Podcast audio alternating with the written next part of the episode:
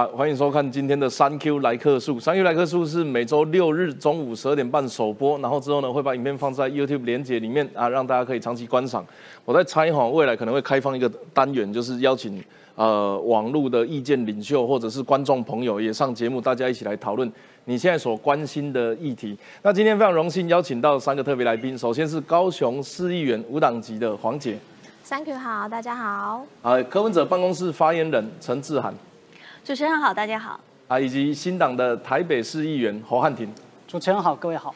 啊，今天要聊的题目哈是这个叫做又有新的台独顽固分子名单出现了。可是呢，在这个名单呢，因为这几年一直在版哦，从一六一八还有台独布克牌，然后那个人物从政党、政治领袖一直到企业，甚至是现在基金会各个层级里面的人都有。那到底哪一份才是真的？实在是不飒飒。那另外一方面呢，其实中国到底对台独分子是强？最近呢，通过了一个叫做惩戒令哦，这个叫做台独黑名单的惩戒令。入呃，中国的政协说，在对台的特别行动中，可以任意的逮捕或击毙。这里有两件事情要看，第一个是在对台的特别行动有没有很印象？其实它就是去年年初俄罗斯对乌克兰的时候。我们说这个叫做侵略战争，但是俄罗斯他说他自己是什么？叫做特殊军事行动。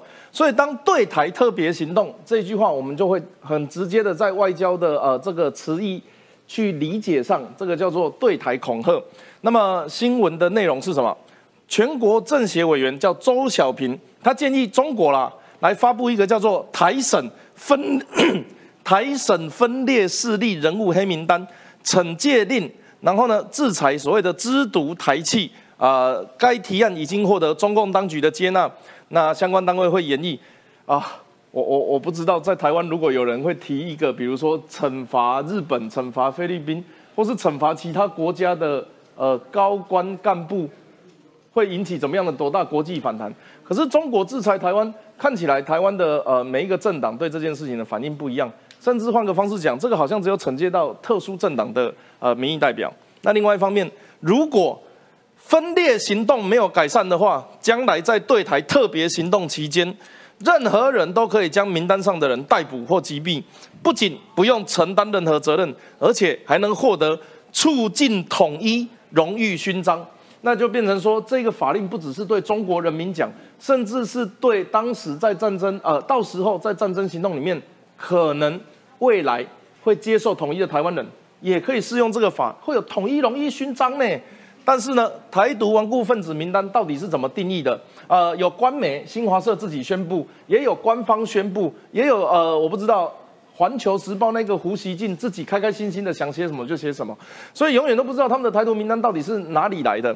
但是据最近哈比较这个有公信力的，就是新华社报道的部分。这是外交部长吴钊燮，这是应该在二零二二年的选前的时候公布。行政院长苏贞昌，国安会的呃这个国安会他叫主委吗？还是秘书长？国安会的老大啦，叫顾立雄。然后呃立法院院长游锡坤，驻美代表肖美琴，呃立法院呃民党总召柯建明，立法院副院长蔡其昌，啊立法委员王定宇。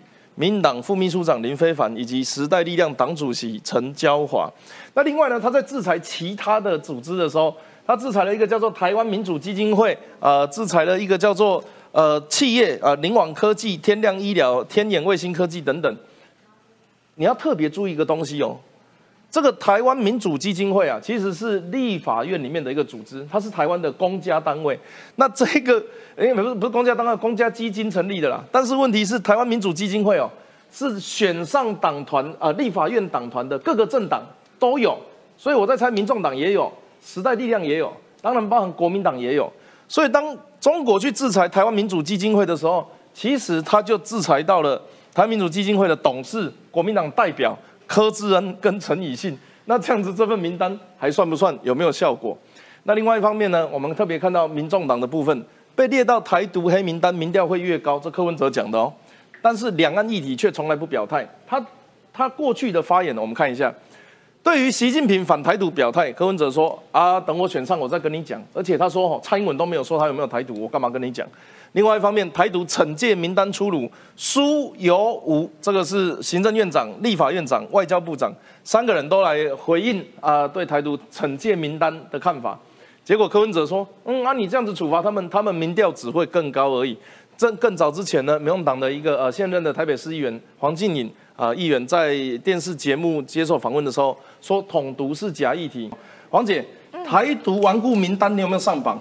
没有哎。但是这三个来宾看起来你是这个比较最有机会的，最有机会的。对啊，你都没上榜了，你有没有觉得很难过？有偷哭吗？哎，我没，我是媒体人。对啊，我觉得呃，这个确实台独的定义是什么？对你来讲，当然，我觉得台独定义就是台台湾是一个独立的。一个政权嘛，我们拥有一个非常完整的主权。那我觉得这对多数人台湾人来说也都是这样子认同的。那当然，这个在这个他们的名单刚刚有提到说这个名单到底怎么定义的，我也很想知道为什么一再的再版之后还是只有这几个人上榜。那我觉得这对多数的台湾来说不公平啦，我们要抗议啦，我们也都想上榜啊。那我觉得刚刚有提到比较有趣的这件事情是，呃，他们这因为最近在中共在开这。个的两会嘛，就是呃人大跟政协。那当然大家知道说政协其实它是比较一个咨询的单位，就是当然它研议过的东西之后，还是要由相关单位来做正式的裁决。那所以比较像是一个倡议性质的东西。那只是说他们现在倡议的这种内容越来越无法无天了。所以就是这个礼拜通过这个所谓的惩戒令，这个通过之后，其实我觉得对。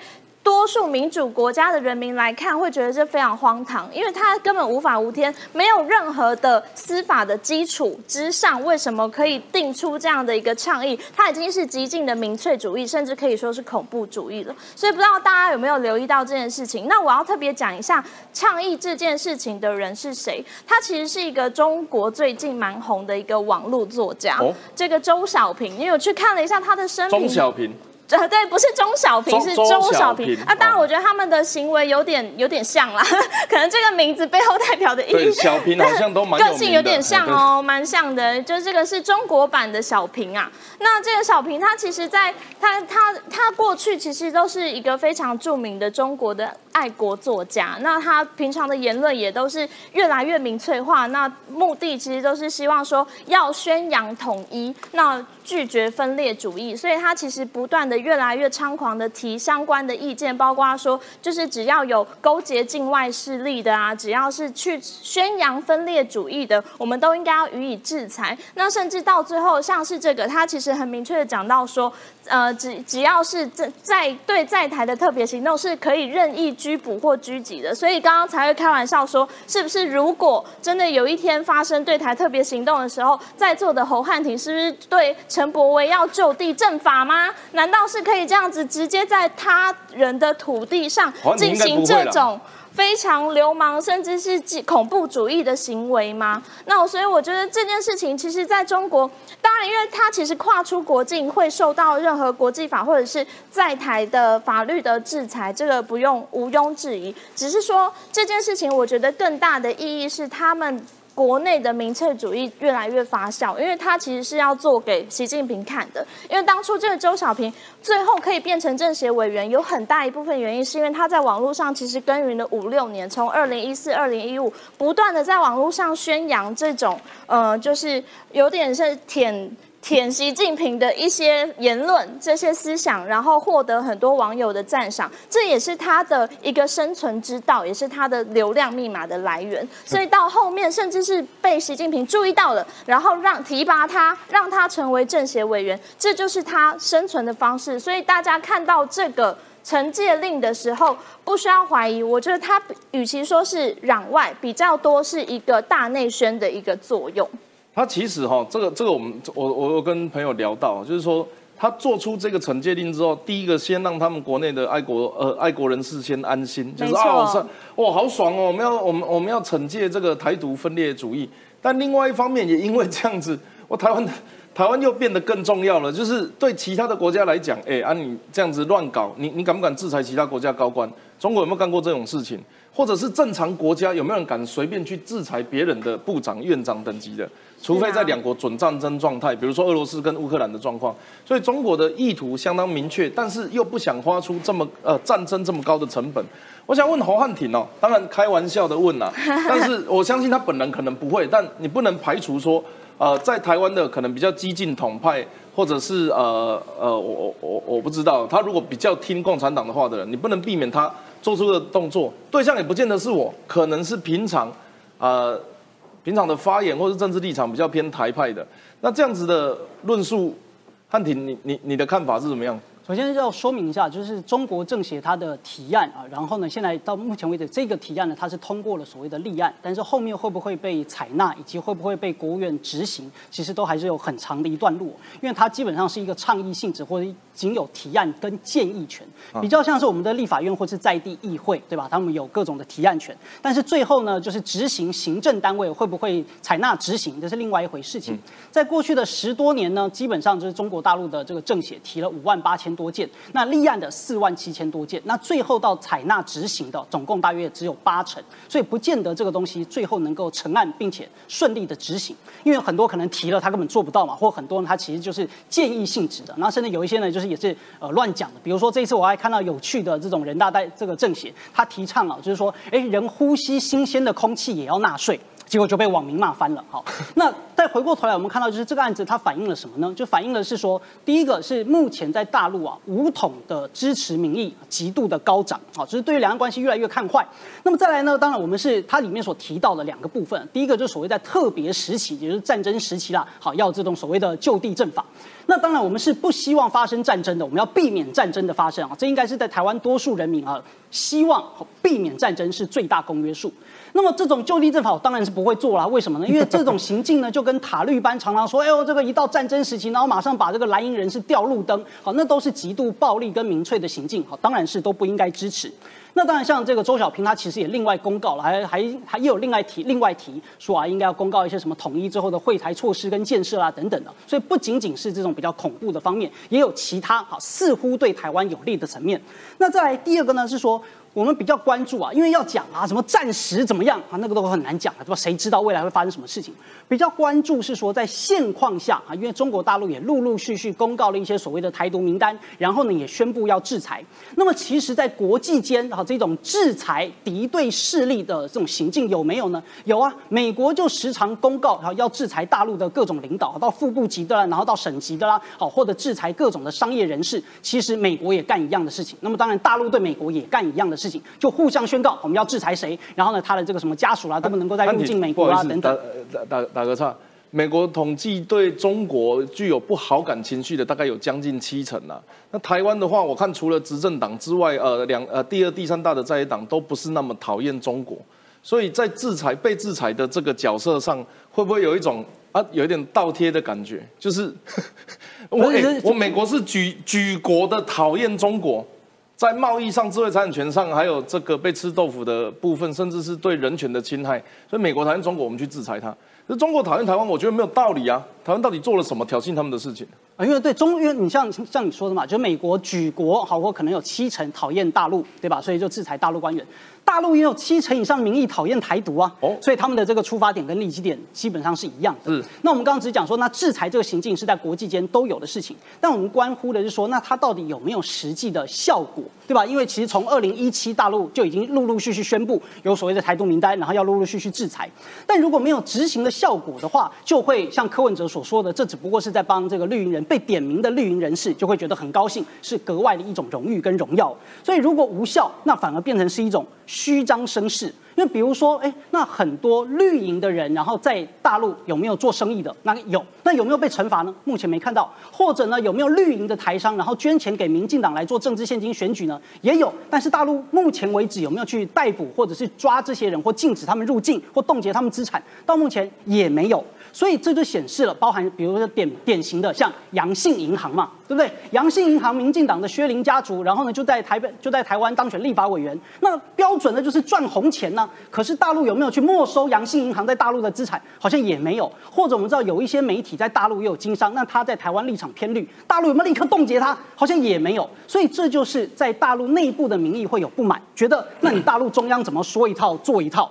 那所以呢，反过来这也会让台湾内部绿营的人觉得，那大陆你是纸老虎嘛？你喊半天制裁，结果很多绿的在大陆做生意根本也都没事情，那反而有可能会波及无辜，伤害到什么？伤害到可能没什么政治立场的台商啦，或者讲说没什么政治立场的这些农渔民啊，他们出口反而要受挫。所以这是在大陆他们这个实际执行上必须要去注意的。那么。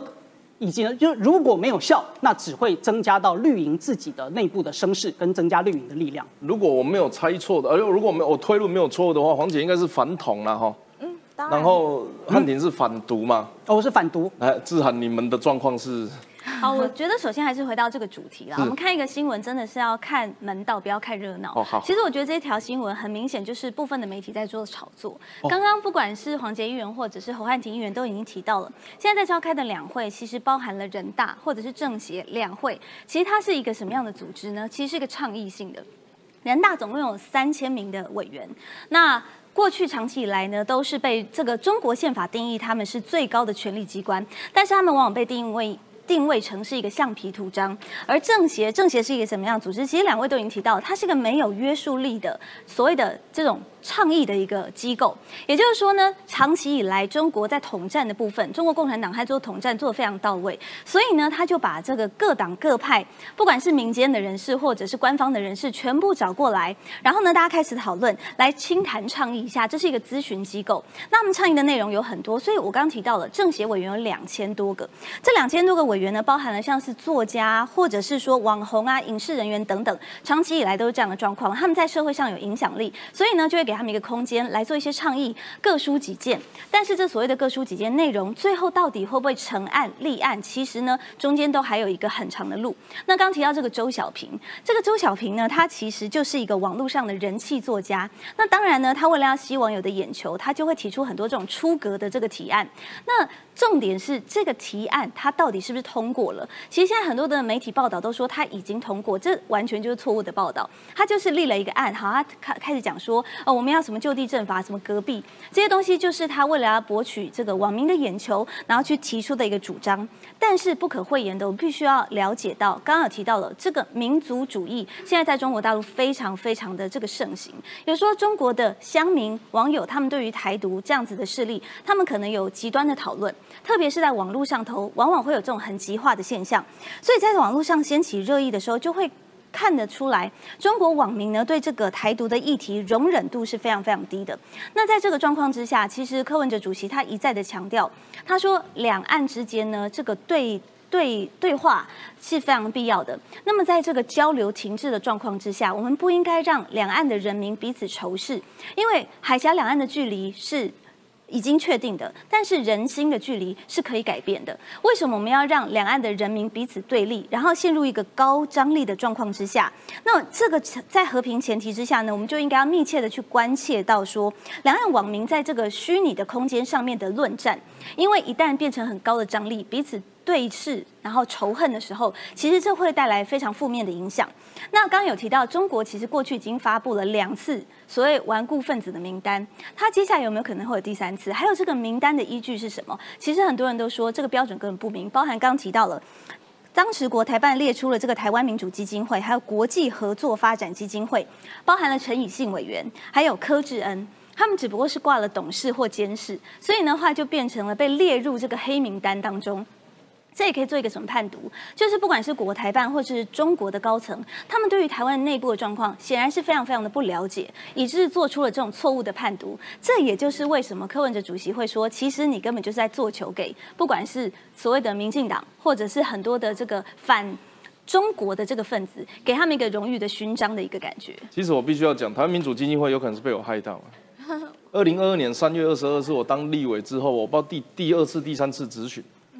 然后台湾民主基金会是在国防外交委员会里面，然后我们我就我 我就请他们的那个执行长来，我说哎，啊啊，这个钱是怎么用？他说哈，我们的钱会有一包给立法院的各政党党团依比例使用，然后呢，怎么用我不管，反正你要报的时候，你要告诉我你去哪里干什么。所以中国国民党就拿这笔钱去了上海，去了深圳，然后于是我就看到台湾民主基金会的预算书里面有去中国的钱，那我就咨询的时候，我就问他说啊，台湾民主跟中国有什么关系？你们是去那边这个制造煽动叛乱吗？他们说啊，没有啊，那个各个政各个政党怎么花我不知道啦，我不知道是发生什么事。然后国民党就是上面就写说什么拜访台商、台胞、台企呀。我说哇，你用台湾民主的钱去拜访台商、台胞，哇，这样子他们知道会不会被抓起来？然后台湾民主基金会就被制裁。这真的有上网查，我没有骗你。所以他害他们上榜的罪魁祸首。陈以信在这里跟你们说一声不好意思，不是我害的，不然谁知道这个基金会在干嘛？我去之前回应啊，他说他是民主的顽固分子，他不是台独顽固分子。他 开心就好。不过哈，有一个问题还是想跟人请教。当然，这个意识形态东西啊，有些人会明明知道现况，然后有人说只能说不能做，只能做不能说等等的。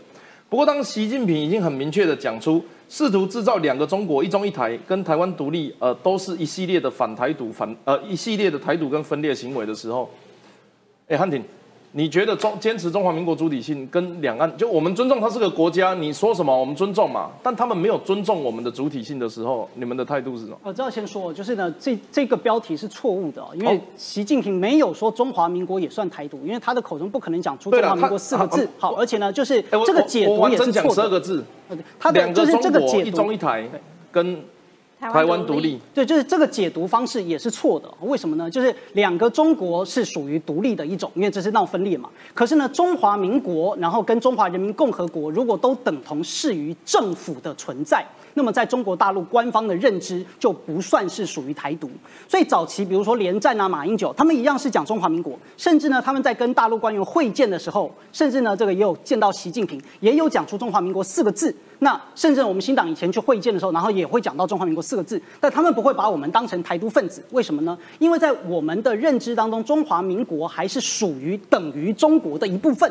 所以抱着这个认知的中华民国就。不是台独，但如果呢，仅认为中华民国等于台澎金马或只等于台湾，这种状况叫做台独，也就是所谓的华独嘛。所以在大陆的认知当中呢，就是华独是属于独的一种。那如果不是华独，认为中华民国还包含大陆，或者中华民国还承继的中国的历史，或者认为两岸怎么样都是中国的一部分，那虽然名号叫中华民国，但实际上大陆并不会认为这是独立的。哎，汉庭其实讲的很好，你而且你讲的应该是现在中华民国宪法的现况，对不对？哎，对对对。所以我们应该要知道，就是如果我认知，就如果观众朋友认知黄汉庭讲的跟现况不一样的话，是大家要知道这个是我们宪法的现况。那只是说要不要改变，需要大家，因为民主社会，大家想办法来决定。对，就是刚才这部分，我当然知道，我们目前的收视群体一定都会认为我在胡说八道。好，但其实不是，是什么呢？就是大家的认知，然后跟我们的法条状况出现了问题。那到底要不要修法？那我们在我们的眼里就认为绿委非常的孬种，为什么这些想想修都不敢修？哎哎，对啊，就是我们觉得很孬啊，对吧？那为什么不敢做台独啊？然后赖清德讲说什么台湾已经实质独立啦？我刚进修宪委员会第一个会期就被罢免了，不然你要怎么办？我有要提耶。哎，我要帮你报区，我有听你的咨询。我也要提呢。我记得你以前有曾经说你想要提这个类似的修宪，然后你去找民进党立委提案，结果民进党立委都不敢。没有没有没有，我们是成立修宪委员会，你不要你不要扭曲我的意思。就是你找我们那个时候讲宪法的修改没有办法，像就是立法院大概十五个签一签就好，他好像要二三十个人签才行，所以后来是成立修宪委员会，要处理考监跟十八岁公民权的事。然后那个时候我们本来就会去提一个那个啊，结果第一个会期我就不见了。修宪委员会是就是这个会期才成立的哦，恭喜你要聊到那么深入。所以总而言之，就是说在大陆的定义当中啊，这中华民国，然后我们要看它的实际分析，然后以及跟运用场合。所以蔡英文讲的中华民国，那基本上就是一种独立。但如果马英九讲的中华民国，大陆就不会认为他是在搞台独。所以这其实是要看人以及背后的这个背景来做分析。哇！但是一般的民众没有办法理解那么多啊。像第三势力的民众，我我想你们也讲过自己是天然天然台嘛，天然台。但是你们会花时间去跟民众解释这些事情吗？就是，你看哦，这个女生总统讲的中华民国是台独哦，啊，这个男生总统讲的是统一，啊，柯柯总如果当上总统讲的是什么？他讲的中华民国又是什么？中华民国在台湾其实已经是一个共识。在对二零二零年的时候，蔡英文总统其实在接受 BBC 的专访的时候，他其实就被问到了，那他现在以八百一十七万票高票当选，他要不要来宣布台湾独立？当时蔡总统怎么说？他说我们不需要宣布自己是一个独立的国家，因为我们实质上呢已经是一个独立的国家。所以可以看得出来，蔡总统呢，他其实讲自己啊，不要一直讲别人。对他其实他对于自己来说。这这样子的主张，如果是大家是可以认同的话，其实我们要说，民众党的主张也是认同中华民国在台湾，而且我们现在实质上已经是行使独立主权的国家，这一点毫无毋庸置疑。那这样子，你跟黄婉婷的立场就不一样。那那就不一样啊，所以我们应该是要异中求同，异中求同是和平的共识。我们的共识是和平，我们是希望能够两岸朝向和平可是平台独，习近平说不能和平啊，所以你要去说服他啊，为什么你要被画地自限呢？为什么我们一定要？所以你们的目不是标是要和平说就是战争？平吗？可以啊，我们可以去说服、啊。你们有吗？那如果说你们都不说服的话，你们怎么知道对岸可以来交流呢？对啊所以说是完全不交流，就逼到战争的边缘，这样是会比较好的吗？不是，我们从来没有想要发动战争啊，哥。姐对对，但是 但是刚刚这个议员他的意思好像是说，呃，如果不去对谈的话呢，就是只有战争一路，那我们也只有这条路可以选择，是吗？真的是这样？这真的是大家要的吗？所以民众党就非常重要。是啊，对谈非常重要。我们从来没有说台湾不是一个主权独立的国家，不是能够行使主权的地方，而且我们也非常的以中华民国为荣。中华民国是我们的国号，台湾是我们的国家，这一点毋庸置疑。那两岸和平、人民自主更是我们的主张。所以在这里面有几个先决条件。如果说我们希望能够重新的去认识、了解、尊重、合作跟谅解中国，并且去取得一个新的共识，这才是交流跟对话的目的。如果交流跟对话是一个手段，和平是终极目的的话，我们不要的就是战争。这件事情我觉得很清楚在政。治上有一呃，我觉得做政治任务都有一个使命感跟责任感呐、就是说呃。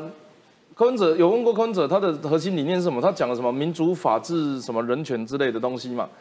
那可是当他遇到中国的时候，对谈就大于他的后面的那一切，因为他刚刚讲的那一些东西是中国都没有的、啊。这些东西不冲突啊。你中国在跟其他的国家在交流的时候，他有说你不是民主国家，我就不跟你交流。但中国不认为我们是国家啊，所以他制裁我们所以他不。反对我们的民主啊。对不对？应该是说我们两个是独立行使的政体，但未来要怎么样取得一个共识，这件事情是要透过交流对话的。而柯文哲自始至终的是反对，只有终极的这个解决方案，只有唯一这个穷兵黩武、诉诸没有没有，我们没有。人要讲穷兵黩武啦，这不真从头这到尾没讲件事情其实很很明显，就是要给我们贴标签，好像他们已经讲了，这个惩戒令就是要他他是可以就地把你就地正法。你没有搞清楚状况吗？惩戒令就没有通过啊，惩戒令通通过了吗？他就是他没有通过嘛，所以我就说他里面有两千这多个个是习近政平的协委意志，员，为什么你们还要活在这不自我是习近平的意志？幻想看的泡泡新闻可能要看清？楚一点，因为他根本就这个是习近平如果。你对一条你有看到二新闻零一九有错误年习近的理解，就是平的告台湾同国理论对胞书吗你错？误的理解就会得到错误的结论，因为他根本就没有通过这个幻想文实在是可以就对了你们这个粉红泡泡，不知道还要到什么时候。我我的理解是我们怎么相信我我我认为柯文哲，你如果要选总统的话，他要说服大众，不是说服我们这这里四个人，这四个人立场可能大家都不一样。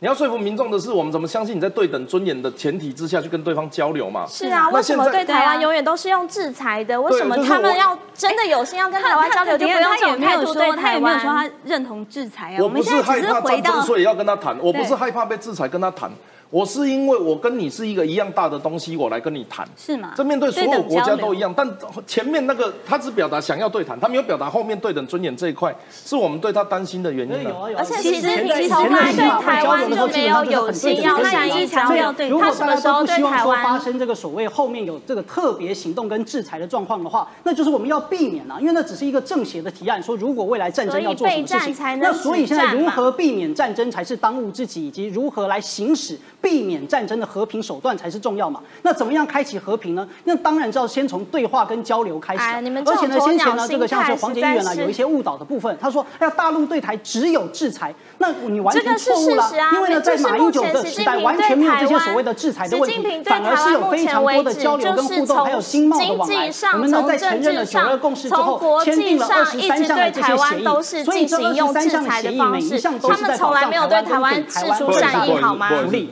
我我请问一下，我们我们我们有字幕吗？这样子观众看得懂吗？这没一集为了大家，我大家本来就别分，是个我们直接分割视窗，好不好？帮帮两位上字幕共。识觉得还是要啦。尊重人家因为有些人还是会宁愿活活在自己的幻想的泡泡里啦。是啊，当然当然，哎，我我那给黄姐讲一下，哎，现在听起来是他们认为我们必须要先谈，那就表示如果他们台湾哎，我我我就问一件事情，今天是民进党执政党不跟他们谈吗？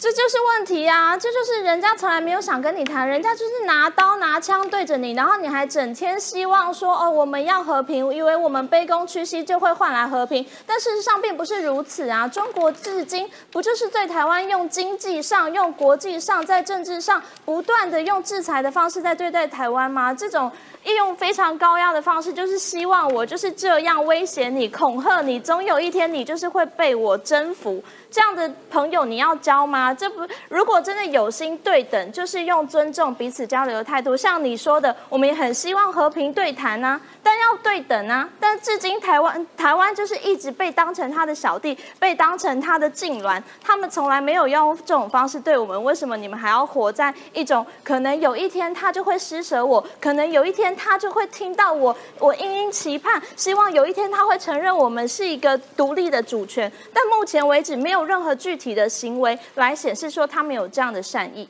我我我讲一个例子好了，我自己也可以充当来宾，让我报喜啊。我在当呃我在我在立法院的时候，有一个外交呃国外的代表，那哪一个国家就不讲，也蛮大的。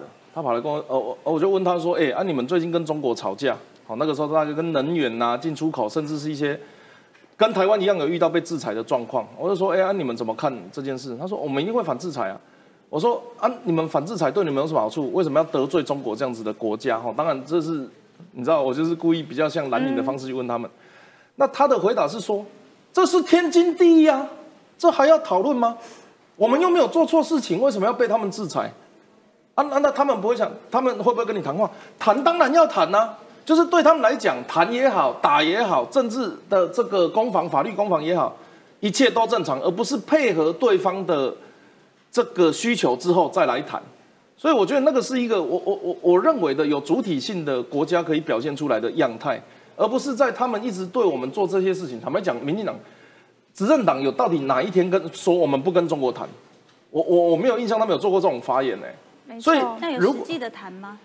啊，有实际的谈吗？他有没有实际的谈问题是？好，我我这样子讲，今天如果是国民党执政、新党执政、民党执政，他是我们民主选出来的，所以我们民意代表就尊重民主游戏规则，相信我们的民主政府。当然，如果这个倒行逆施，我们还是会去抗议，就像你们表达的这个样子。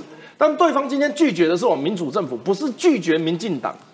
对对政党竞争来讲，他拒绝民进党是对在野党有利的，但他拒绝民主政府这件事情是在跟中华民国民主体制开玩笑。我的理解是这样子，所以我们要怎么旁敲侧击或合作去做这个，我觉得或许是一种可以思考出。我不知道这样子讲会不会也是粉红泡泡？汉庭，不是啊，就是呃，我觉得大家一直都只关注在就是最近这几年的事情。那比如说呢，刚才这个绿营呃绿营的人很喜欢讲说，你看卑躬屈膝换不来和平，但是我在我们看来，马政府时期并没有所谓的卑躬屈膝啊，仍然换到了和平跟对等，还有尊严，而且呢也让台湾呃中华民国地区加入到呃中华民国加入到非常多的这个国际组织，I C O 啦以及这个 WHA 啦都能够与会，反而是民进党上台之后就没有办法参与，而且实际上哈在马政府时期的和平跟交流，各式各样的互助，应该大家都记忆犹新，怎么会换了民进党执政之后，两岸就陷入到兵凶战危的局面了？或者呢讲说对等跟尊严，马政府当时跟大陆的各种官方交流也都很有对等跟尊严呐、而且双城论坛柯文哲办的时候也很对等尊严呐、就没看出来哪里有所谓的问题了。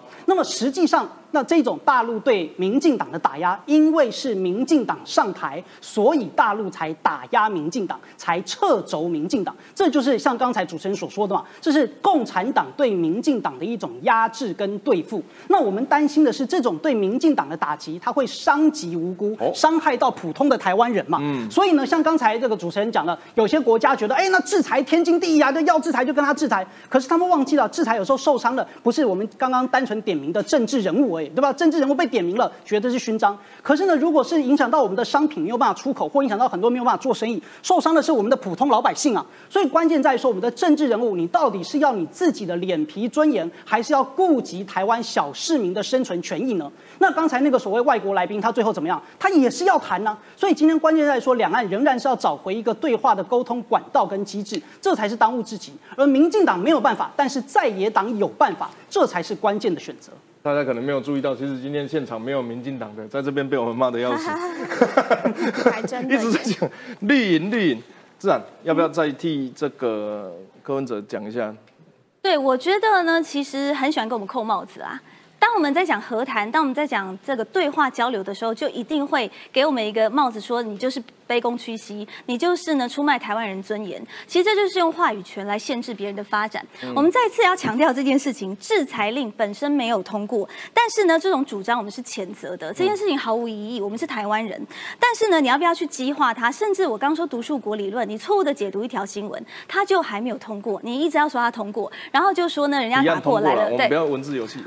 提案提案通过跟立案跟真正的落实在法令上头，它真的能够落实在法令上头，中间有一段非常非常大的差距。不是这很好理解，这是他们的民主机制，这就像我们的网络联署通过，然后你可以说他还没有执行，他还没有执行，就就是有人提但他的确是可以看得出来，这种民族主义高涨会出现这样子的偏激的言论，这个我们予以谴责，没有问题。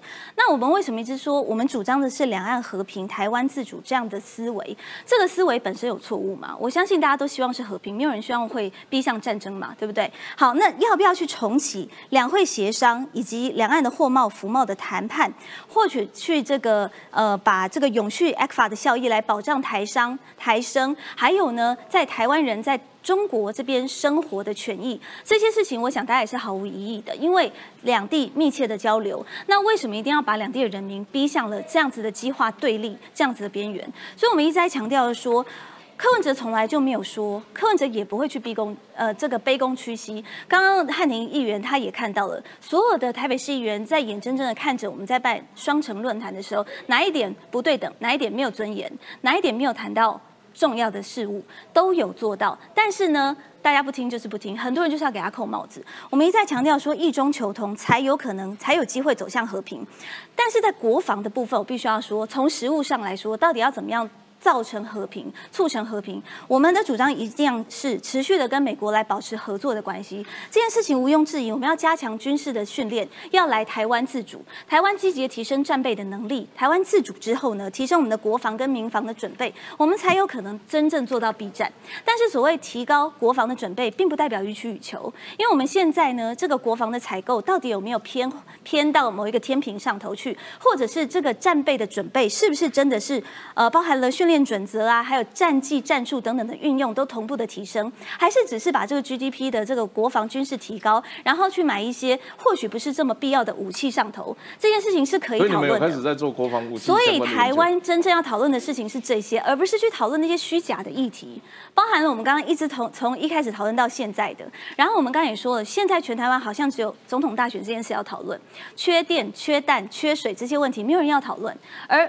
把这些假的议题一直不停的拿出来重复讨论。我刚刚说的假议题是刚刚针对那条新闻的错误理解，然后不断的只是精神出轨，但是肉体还没有动作，但是这样子不能。他没有落实于法令上头，这件事我要跟大家强调，因为媒体是有让大家有知的权利。如果我建议这样子啦，嗯。民众党在选啊，柯文哲在选总统的过程，他一定最后还是会一直遇到这个情况，是啊，一直会遇到统独意识形态。那我一直都觉得，有人跟我问说啊，台湾的统独怎么办？我说那个都不是统独问题，是存亡问题啊。所以如果他没有，我我相信你们正在找一个新的论述，但是不是每一个民众党的党员都像你一样能言善道。这样子，他未来柯文哲要遇到这样子的质疑的时候，他还是没有办法回答大家问题。就是你到底要回答大家的问题，只要大家愿意听的话，我相信他会回答大家问题。愿意听是听一句还是听半个小时，也是大家时间不一定一样多。但但这件事情就是需要大家好好的来谈嘛，对不对？呃，所以这个政治口号，我想就很重要了。目前听起来，中华民国是国，台湾是我的家，是柯文哲最后我对两岸的发言，我最后对他有印象是这句话。我不知道会不会有其他新的论述。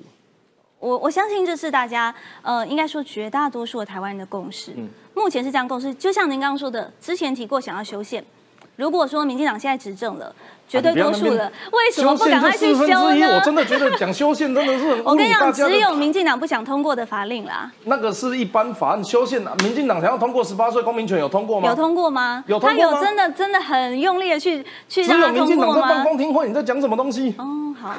民众我党办想大家都公听会吗？大家都非常清楚啦。对啦只有18岁公民只有民进党不想通过的法令，没有民进党通不通过不了的法令。哦，我觉得这个很话术啦。哦，不过反正你们如果真的很想执政的话，执政的就知道了。虽然我不是民进党的，每次在讲这个法案，他有很多东西要过啊，不然为什么当当时要四大公投？四大公投是把大家当白痴吗？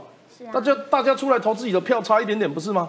哪有那个要过一定过的啊？你说要宣布独立，哪有那个总统宣布就可以独立了？可以啊，先戒严再独立啊！哪一个总统敢这样子做，政府一定倒台，好不好？这个是不是可以召开股市会议，大家不分党派的共同没有，现在的民意就不够，这个是事实。我们这一桌就有两个不独立嘛，啊，不然，所以我们尊重民主，这个是事实。你说要他直接宣布，那个才叫独裁啊。对，所以你要尊重这些人说话的权利。当然，当然，是是当然，这也是邀请大家来这边哦。你看黄婉婷表现就很好，非常喜欢他。王姐，我们的例子，我我我觉得我们比较接近的原因，是因为我们大概成长的过程看到的看到的比较像是中国对台湾的打压，是跟对我们的这个国主的贬视啊，所以我们会觉得我们是，我我不好意思讲，我甚至认为我们是比他们有文明一点的。所以我们不希，我跟你不一样。我以前小时候跟我讲要做堂堂正正的中国人，我去到中国，你口你吐痰吐在电梯里面，香烟点在室内，我就看不懂啊。